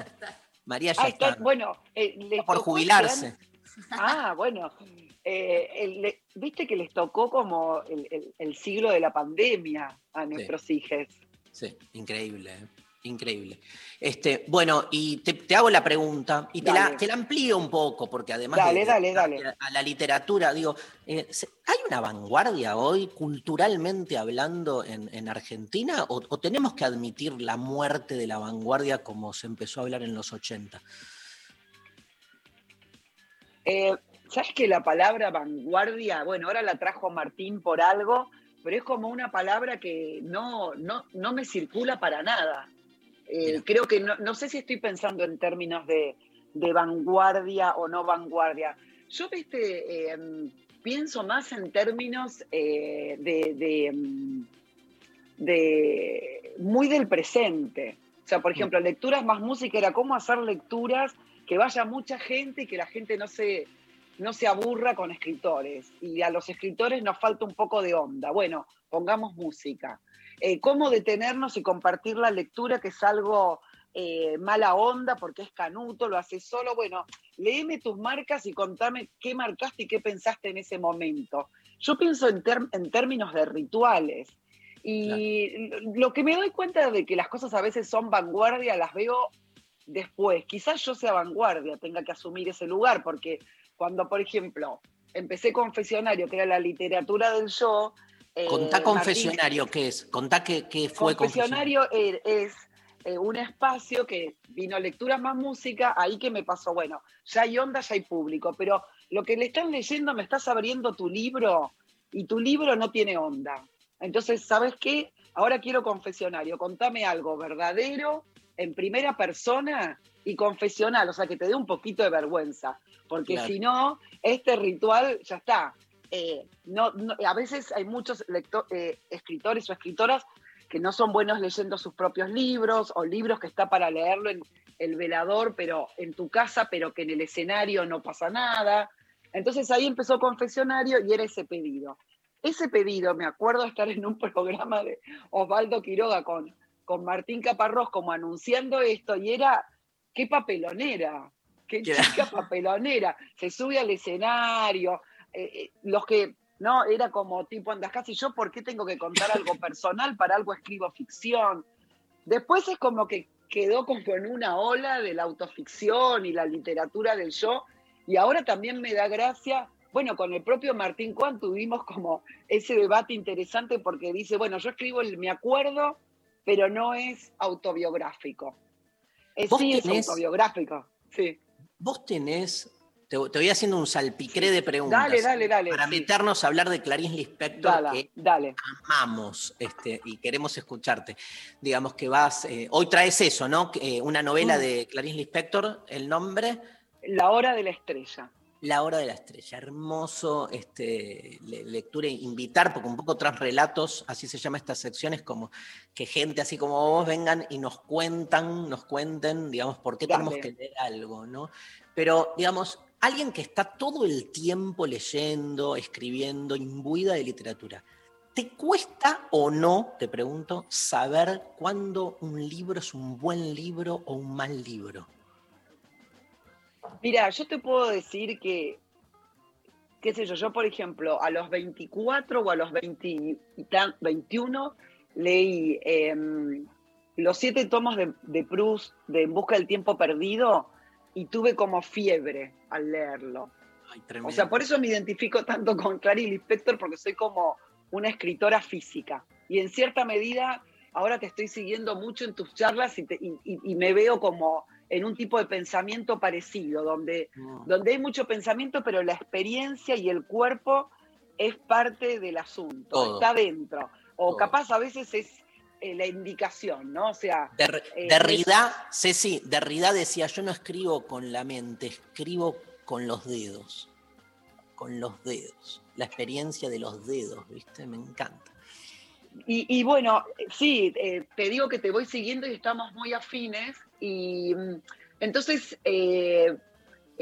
yo te puedo decir, me pasó eso. Hace poco leí Margarit Duras, que ya había, había leído El Amante y me había encantado, pero leí La Vida Tranquila y de golpe tenés un libro que es como que te abre un abismo adelante, es una grieta, o sea, pensás todo de vuelta. Ella tiene una cosa de que se mete en el dolor y en lo oscuro eh, a experimentar y a pensar y le da valor a la negación y a la falta como una potencia. Entonces ese descubrimiento para mí es todo, es eh, alguien llamó como, viste, como vos de repente podés enca- eh, encajar lo tuyo en filosofía, alguien, sea la palabra o no, alguien llamó pensamiento literario, o sea que desde la literatura y desde el escribir hay un pensamiento que no es igual al filosófico o a otros pensamientos, sino que tiene como sus características. Bueno, en algún momento hay algunos escritores que son una experiencia, ¿no? Perfecto. Y para mí, si es una experiencia, es, es algo un genial. buen ya ni libro. Es bueno, claro. Claro, claro. Es sublime, diríamos, kantianamente. Claro, después tenés libros que son buenos, ¿viste? Pero para mí, en realidad, entre nosotros, en confianza, cuando yo te digo este libro es muy bueno, es que seguramente tiene todo lo que tiene que tener un libro. Pero el libro bueno, como a vos te debe haber pasado con el pensamiento, no es bueno.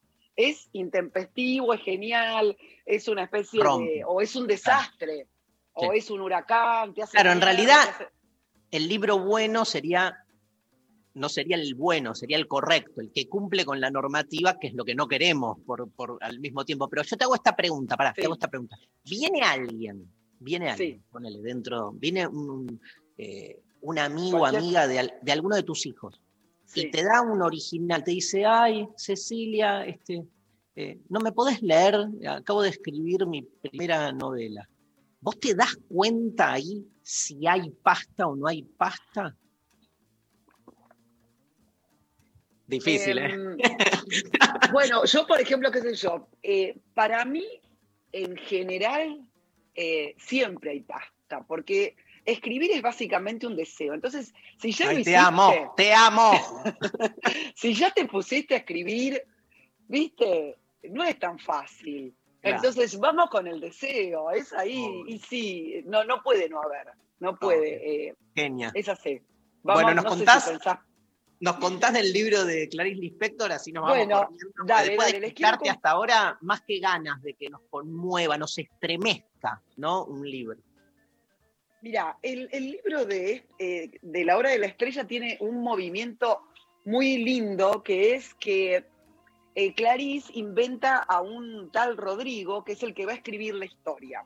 Y la historia de, la nordestina es, también para mí va en la línea de, de, Margarit Duras, porque es eh, una chica del nordeste brasilero que no tiene nada, no tiene nada de nada, pero tan nada no tiene que ni siquiera tiene un cuerpo para vender, porque su cuerpo no es vendible. Entonces, nos cuenta acá Rodrigo eh, qué es lo que él, sobre quién va a escribir. Eh, entonces él dice, discúlpenme, pero voy a seguir hablando de mí, que soy mi desconocido, y al escribir me sorprendo un poco más porque descubrí que tengo un destino. Y me encanta esta pregunta, ¿eh? esto digo yo.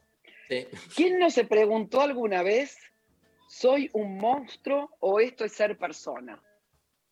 No, porque en este punto él se siente monstruoso, porque dice que va a armar un personaje eh, que no lo quiere nadie, que nadie lo necesita, que nadie ni siquiera se da vuelta a mirarla por la calle a ella. Entonces, ¿quién no se preguntó alguna vez, ¿soy un monstruo o esto es ser una persona?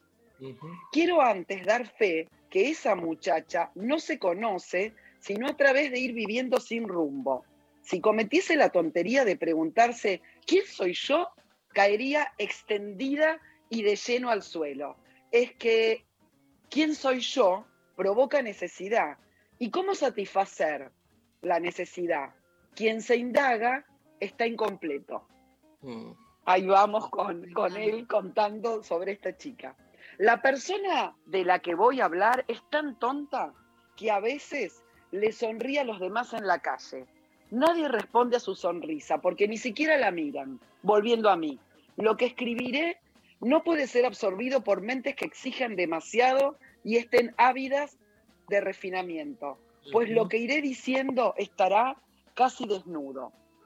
Que no esperen entonces estrellas en lo que sigue. No habrá centelleos, sino la materia opaca y por su propia naturaleza despreciable por todos. Es que Mm. esta historia, sí, sigo. Me encanta, sí, sí. Vamos, vamos.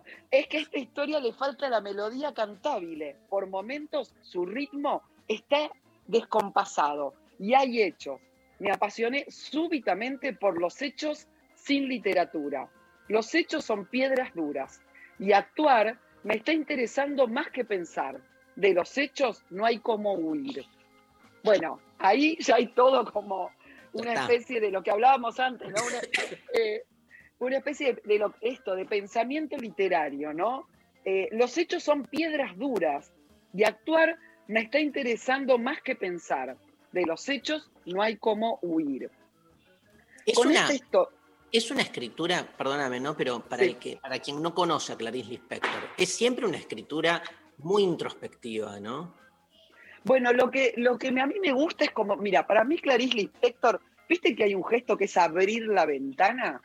Bueno, vos abrís la ventana al mundo y es como que el exterior está dentro tuyo. Tremendo. Entonces, Clarice Lispector no es que tiene un una interioridad, eh, no sé cómo decirte, psicoanalítica, psicológica por fuera del paisaje. Claro, Su interior contiene el exterior. sí. Su interior, o sea, en ese sentido creo que es el pensamiento literario o, o lo que podríamos hasta llamar filosofía. Porque si vos vas por la calle, vas absorbiendo la calle y, y- y la vas decodificando a través de tu aparato de impresiones sensible, tus dedos, tu- los olores, todo lo que tiene tu... Lo, sos No. como una nave, ¿no? Que va explorando. No me mates con esta, con esta pregunta, pero eh, ¿es una escritura difícil? O sea, lo- ¿cualquiera puede leer a Clarice Lispector? Lo que, lo que, lo que leíste, absolutamente. pero yo, yo he leído libros que me han costado.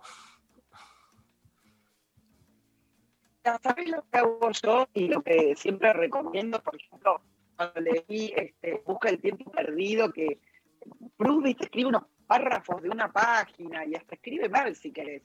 Yo leo lo que, me, lo que puedo, es como leer, viste, cuando lees la Biblia, no sé, hay pasajes que no entendés, pero no importa, el- donde vos haces pie y te hundís, o digamos en el buen sentido, ¿no? Y caíste, quedaste atrapado, y después harás otra lectura. Eh, a ver si, si querés, me adelanto en algún momento. eh, No, pero contanos, o sea, este, eh, es básicamente la historia de este personaje, Rodrigo Es la hablando historia de... de este personaje. Él, él la va contando. Ella es una nordestina que lo que dice es que no sabe que es infeliz. ¿Por qué no sabe que es infeliz? Porque no tiene un referente, justamente, es una persona que no sabe que hay un afuera distinto. Entonces, lo que a mí me gusta de, de- esto, y que en un momento te dije por ahí iba a hablar de la vida tranquila de, de Clarice Lispector, es como... eh,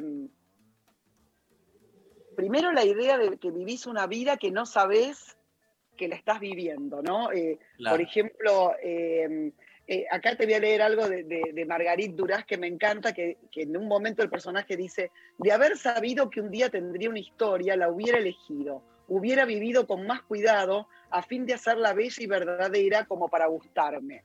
Entonces, por un lado, te hablan de personajes que no saben qué vida están viviendo. Y después, no quiero spoilear el final, pero em, para, quiero ver si te puedo, em, si puedo meterme en algún... em, ¿Qué, es que está, em, qué está buscando? Estoy buscando algún momento de- de- de- del texto en que te quiera mostrar eso, de que sí es totalmente, eh, de que sí es totalmente eh, abordable. Y aparte Claro. para mí hay que abordar textos que uno no entiende, ¿no? No, ni hablar, ni hablar, pero digo, porque a mí me encanta y es un poco como decís vos, cuando conectás. A mí me pasa con Clarice que conecto párrafos y me Sí. cuesta, viste, me cuesta la, la- la lectura sostenida, pero digamos, me cuesta también con un montón de libros, ¿no? Este, eso, básicamente, son como estiletazos, ¿viste? Tengo como... Me pasa eso, me pasa eso con Derrida, que es mi escritor favorito, y sin embargo no puedo leer más de 10 páginas seguidas sin decir a dónde se fue, ¿viste? No, no lo estoy siguiendo y no, no deja de ser este, mi, mi filósofo de, referencia. Pero bueno, hay un ideal muy choto, muy, vamos a decir, logocéntrico, que, eh, que sostiene como que la lectura correcta es aquella en la que entendés todo y comprendés analíticamente todo un recorrido este, literario desde el comienzo hasta el final. El que cree que entendió el libro de una le- leída todo entero no entendió nada, ¿no? Me parece que es fundamental hacer esa, esa diferencia. Mira, acá hay un momento, por ejemplo, que dice... Bien, eh, te di, habla- te di habla- tiempo para que busques, te di tiempo para que busques. Perfecto, gracias, gracias. Este, hay, por ejemplo, acá te muestra en todo esa, esa- ese fluir de la conciencia, eh, te muestra un momento de ella. Dice, coleccionaba anuncios y los pegaba en un álbum. Había un anuncio, el que más apreciaba, que mostraba en colores el pote abierto de una crema para piel de mujeres que simplemente no eran ella. Ejecutando el tic fatal que había aprendido de pestañear, imaginaba con deleite. La crema era tan apetitosa que, si tuviese dinero para comprarla, no sería boba. ¿Qué piel ni nada? Ella se la comería, sí, a cucharadas y del pote mismo. Entonces, Hermoso. ella es absolutamente pobre y ve el anuncio y, bueno, esa materialidad del pensamiento es ese viaje, ¿no? Y después De dice, es que le faltaba grasas y su organismo estaba seco como una bolsa medio vacía de tostadas despedazadas. Se había vuelto como el tiempo, materia viviente en su forma primaria. Yo no sé, esto que vos decís, Darío, de que es difícil, yo creo que son estados, ¿no? Es, es como Estados la míos. Estados míos, digo, estados míos. No, que- y, mi- y de, y de las personas, porque viste que a veces este, pasa mucho en la vida en pareja o en la vida en familia, que te ponen una música que te gusta, pero en un momento que no estás para eso. O sea, eso pasa todo el tiempo, ¿no? O sea, no tengo ganas en este momento, o sea, me encanta, no sé, King Crimson y que distorsión y qué sé yo, pero es una mañana, tengo que agendar mi día, hacerme un café y, No va. no sé, ponerme a Caetano Veloso, algo que me ordene, ¿no? Algo que, que me den ganas de, de agarrar, eh, no sé, el whisky y, no sé, A las y- y no vestirme. mañana. Claro, ¿no? Que me, que me, si me lo tomo en serio, ¿no? Digo, cuando uno se engancha con algo. Sí, Entonces, Ceci, eh, se, nos, sí. se, nos fue, se nos fue el tiempo. ¿eh? Se nos fue el tiempo. Te, Perfecto. agra- te agradecemos hermosísima la entrevista y nada, este, tu participación. La hora, obvio, La hora de la estrella de Clarice Lispector es el libro recomendado por Cecilia Sperling, que nos recordás entonces este, por Instagram con la sí, hora los marcada. los jueves a, a las 22, el libro marcado, que es esta historia de ir recorriendo la lectura y buscar en las marcas que dejaron los escritores como si fuese un detective, ¿viste? Donde decís, ay, acá que leíste y acá que pensaste. Así que ahí vamos. Bueno, eh, Este jueves, ¿con quién es? Este jueves va a estar Valentina Vidal, que escribió Fuerza Magnética, y va a estar hablando de los detectives salvajes de Roberto Bolaño. Así que nos vamos a meter, bueno, en, en- en esos escritores, viste, también para cerrar la idea de lo que me preguntabas, están los escritores o las escritoras de tramas, que esos son los que, no lo digo en el mal sentido, que son buenos, pero que por ahí no son para mí una experiencia que me lleva a todas partes. Y están los escritores como, o las escritoras como Liz Spector, como Virginia Woolf, como Joyce, como Derrida, que vos decís, que son eh, unas experiencias. no son de trama. no son, de, trama, claramente. Tenés la trama y lo sensible. Yo siempre doy Truman Capote, que en una frase te cuenta una historia de principio a fin y te quedás así, estallás, y por el otro lado a Proust, que está cinco páginas contándote cuando se comió la Magdalena. Así que bueno, eh, esas dos variables. Síganla Cecilia Sperling ¿eh? en Twitter, que siempre es muy interesante también leerla. Nos vamos con eh, Perota Chingó, escuchando China y se viene el final de lo intempestivo. Chau, Ceci. Chao, Darío. Chao, María. Chao, hasta luego. Adiós. Adiós.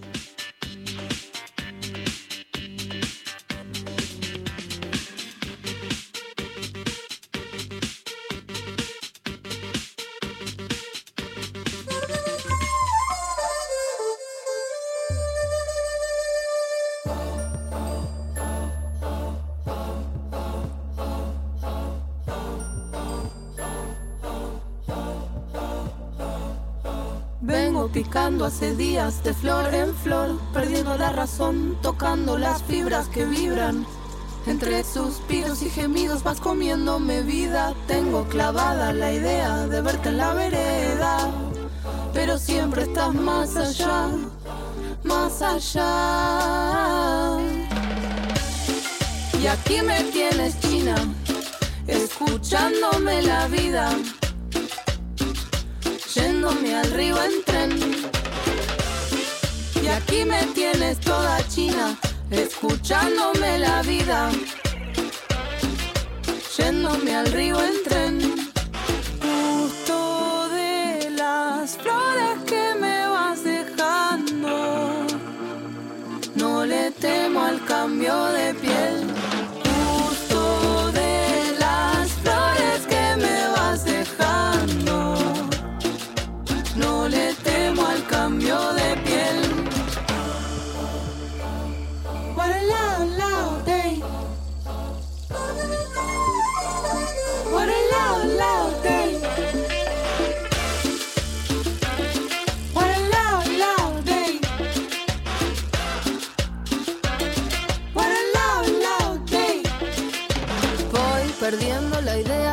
en el andén de verte en el andén.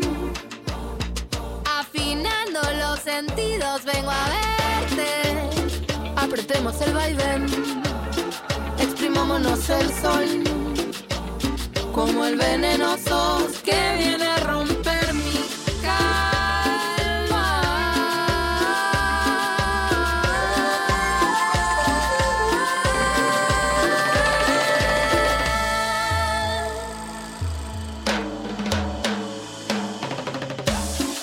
aquí me tienes china, escuchándome la vida,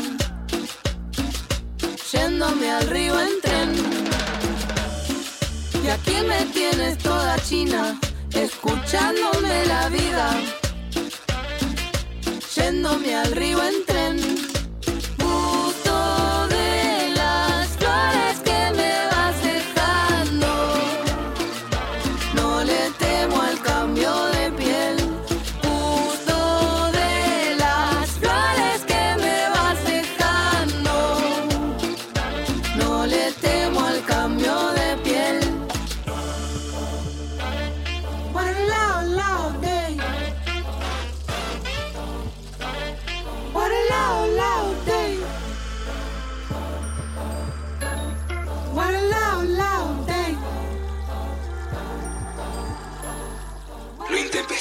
Intempestivo. Hasta las 13. Mensajes. Al 11 39 39 88 88. Bueno, mensajitos que estuvieron llegando con la consigna del día de hoy. Eh, en Instagram nos mandan películas que me volaron el bocho. Mira, qué Me lindo. encantaría. Sí. Y vas y las ves en el museo. Claro, te podés sentar y ver cada peli. Eh, después eh, nos mandan el autógrafo de Bilardo. Se ve que Ah, un hermoso. Ah, hoy me voy a poner, me parece, una remera, si me queda bien, de Bilardo, para empezar la, el La curso de- del amor, que no tiene nada que ver. No, mejor no, mejor no. Tengo otra, ya sé cuál. Me voy a poner una de los Ramones. que tiene más que ver que Bilardo. Menos. Eh, Luchi en Instagram dice, mis TPs y monografías de la facultad reflejan quién soy. Bueno, en mi. Sofi, ¿me baño para el- la clase o no? No, ¿Qué no. decís? No, no, no, sí, ¿cómo estás? Sí, sí, sí. Voy con Con mis olores. Sí, el pelo medio, medio grasoso, el pelo. Queda Dale. mejor. Le- te tiramos aceite. sí, Dale, me lo- encanta. Eh, dejaría mi museo nada más y nada menos que los libros de Darío junto con los de Galeano. Ah, amor. Sí. Amor total.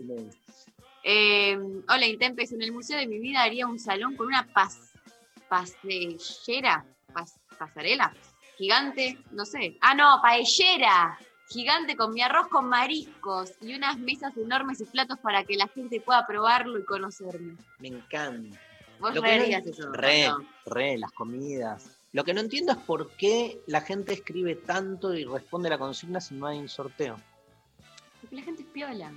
Yo creí que todo el mundo lo hacía por interés. ¿Por interés? No, Sí. capaz que estás proyectando algo propio.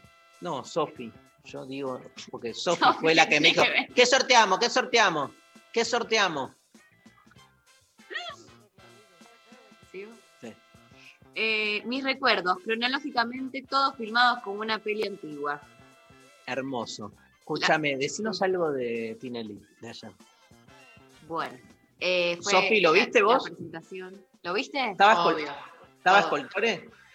Estaba Coltori y lo saludaron, lo presentaron, le dijeron, está más pelado. Volvió. Eh, Tiene toda la cara llena de pozos, Coltori. Ay, no. Bueno, no, eh, muy noventas. No sé, Sofi, qué impresión te dio a vos, pero como vie- viejo. Nada, nada raro, no sorprende, ¿no? No es que yo esperaba que un ayornamiento así, súper, ¿no? Pero como que Volvió el videomatch de antes, con los tangueros, los mismos personajes, Pichu, Pablo. No estaba Pablo Granados, no sé por qué. no, no estaba, es cierto. 30 puntos de rating, pero Sofi No, Cornell igual- y María Sonrey. No, no, ganó Masterchef en rating. Ah, ¿En serio? En- cuando empezó Masterchef le ganó en rating. Yo estuve mirando todas las ¿Quién querías que gane? No, no, está bien. que- Gane Masterchef. Estaban en como 17 puntos cada uno igual. Ah, o sea, sí, como que hubo, como que volvió mucha gente a mirar, pero Poca gente leyendo a la noche. poca digamos. gente leyendo a la Ah, noche. Eh, eso, volvió como el, el- el esquema que yo no, no llegué a ver tanto, no recordaba tanto de esto de los, los varones haciendo las gracias y el sketch y todo el humor político, ¿no? Eh, igualmente eso parece que va a estar solo los viernes, todo esa, esa- ese formato, y que de lunes a jueves va a estar en la competencia del baile, canto, etcétera. ¿Quiénes compiten, Maru? Hay como 30 parejas Ah. de todo tipo de famosos. Pero, Eh, Qué, qué famoso, por ejemplo. Sí. eh, el polaco. Mira, se lo robaron a lo- Masterchef. No, bien. No sí, sé. boludo, eh, le va bien el Masterchef y va acá. Y, pero funciona así las figuritas. ¿Hay otro de Masterchef? Eh, Rocío Marengo. No, no da. ¿No da qué? y ya terminaron su contrato. Pero hay dos millones de famosos. ¿Por qué tienen que ir a buscar a los que 30 salieron de Masterchef? Sofi, ¿tenés la lista ahí? Que justo compiten con Masterchef, ¿entendés? Estoy como- buscando la lista. Eh, justo compite con Masterchef, sí. Pero bueno, por ejemplo. Flor Viña y Facu Macei.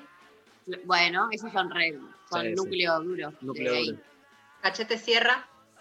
Viene también de la temporada pasada. Yo trabajé con él, ¿eh? Con Cachete. Es En verdad. Es cierto. Cierto. Sí. ¿Quién más? Pachu, Pachu Peña va a estar como Ah. participante. Sofía Jujuy. Bien, Bien. Julieta Nair Calvo. bien, actriz, así de Mira. polka. Ok. Marta Res e Iván Vivas. Vivas. No sé. No sé sabe- quiénes son. Sí, sabemos quién es. Mariana Genesio Peña y Rodrigo Jara. Tampoco. Sí, Mariana Genesio, que trabajó ¿Quién en. en- trabajó en esta serie que eran todas hermanas. No, eran todas amigas o hermanas. Sí. Ah, Mariana Genesio Peña. Acá Bueno. están. Acá están. Débora Plager. ¿Qué? Dice. ¿Débora Plager, en serio? Tremendo. Acá, Eh, acá. ¿A quién? ¿A Mariana? No, al resto de los participantes. Bueno, Luciana Salazar, ¡Luciana Pecker! Charlotte Canilla. Romina eh, Ricci. Romina Ricci. La quiero ver a Pecker en ahí. Se la rebanca. Se la- les gana a todos, claramente. Les pasa el trapo. Bueno, eh, no, toda una experiencia, la verdad, haber visto ayer el. Pequeña Victoria. Ahí trabajó. Ah, sí. Mariana Genesio Peña. Grosa. Estaba buena Pequeña Victoria. ¿Te acordás? No la vi mucho, Yo la vi. pero sé que tuvo buenas, buenas críticas, digamos. Eh, nada, la televisión. Bueno, pero Le estuvo hicieron, buena. le hicieron un homenaje a los médicos también. Ah, fue terrible porque había eh, 200 personas dentro de un estudio de televisión sin barbijo. Tinelli les hizo sacar el barbijo un par cuando hablaban, o sea, muy piola también de su parte eso. Eh, y la, la parte, la mejor parte fue el final, que eh, estando las 200 personas todas hacinadas, sin ningún, pero aparte se ve que no hay ventilación de nada, no hay una ventana. Bueno, todo se da dentro de un estudio sin respetar ningún tipo de distancia.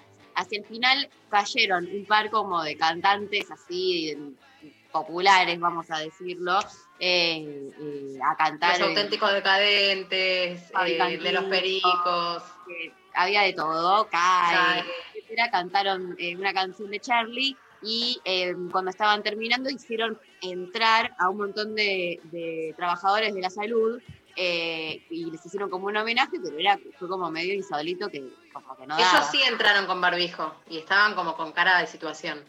con cara de situación, capaz que eran actores, no sabemos, eh, respetando la distancia, pero todo el resto, o sea, se veía a, a- a old school, ¿entendés? Se veía al, al- al- el- el- como se veía en su momento, que estaban todos amuchaditos en los costados, Claro, no, no, no da. como sin bar- bueno, supuestamente todos con el PC, o sea, hecho, con un hisopado hecho antes de entrar, pero ya sabemos que eso no necesariamente implica que, para mí, yo digo que esto va a terminar en una cantidad de contagios tremendo, ojalá que me esté equivocando, pero está polémico. Aparte, en un contexto donde ya sabemos que se están pensando nuevas restricciones, etcétera, justo sale ayer eh, a mostrar ese hacinamiento dentro de un canal, eh, fue fuerte. Me llegó un mail de Netflix recomendándome una nueva película que subieron. Odio esos recomendados porque se supone que es un algoritmo que habla de vos. Sí. Pero ¿qué pasa? En mi perfil de Netflix muchas veces vos no te das cuenta, por ejemplo, y entra uno de mis hijos. Entonces me decís que puede estar alterado el algoritmo y que están recomendando cosas que, Que- que no son. No en en función de lo que yo vi, porque uno no maneja su perfil todo el tiempo en Netflix. Qué importante esto. Importantísimo. Está bueno, sí, si querés debatir toda la concepción del algoritmo que se supone que funciona re bien hasta que eso, que tu Claro. hijo se mete, te mira tres pelis y el algoritmo se fue a la verga. Exacto, porque mi hijo ve tipo Guerra de Papás. Guerra de Papá 2. Señoras, señores, nos fuimos. Gracias, Sophie Cornell, María Stanriver, Pablo González, Lali Rombolá, el equipo de Lo Investigo en la Nacional Rock. Este, hoy estuvieron Natalia y Josué este, en la operación técnica. Un gran abrazo a toda la gente de la radio. Nos vamos con Beck. ¿Te parece? Un temazo de Beck, de New Pollution. Esto es Lo Intempestivo. Nos vemos mañana aquí en la Nacional Rock.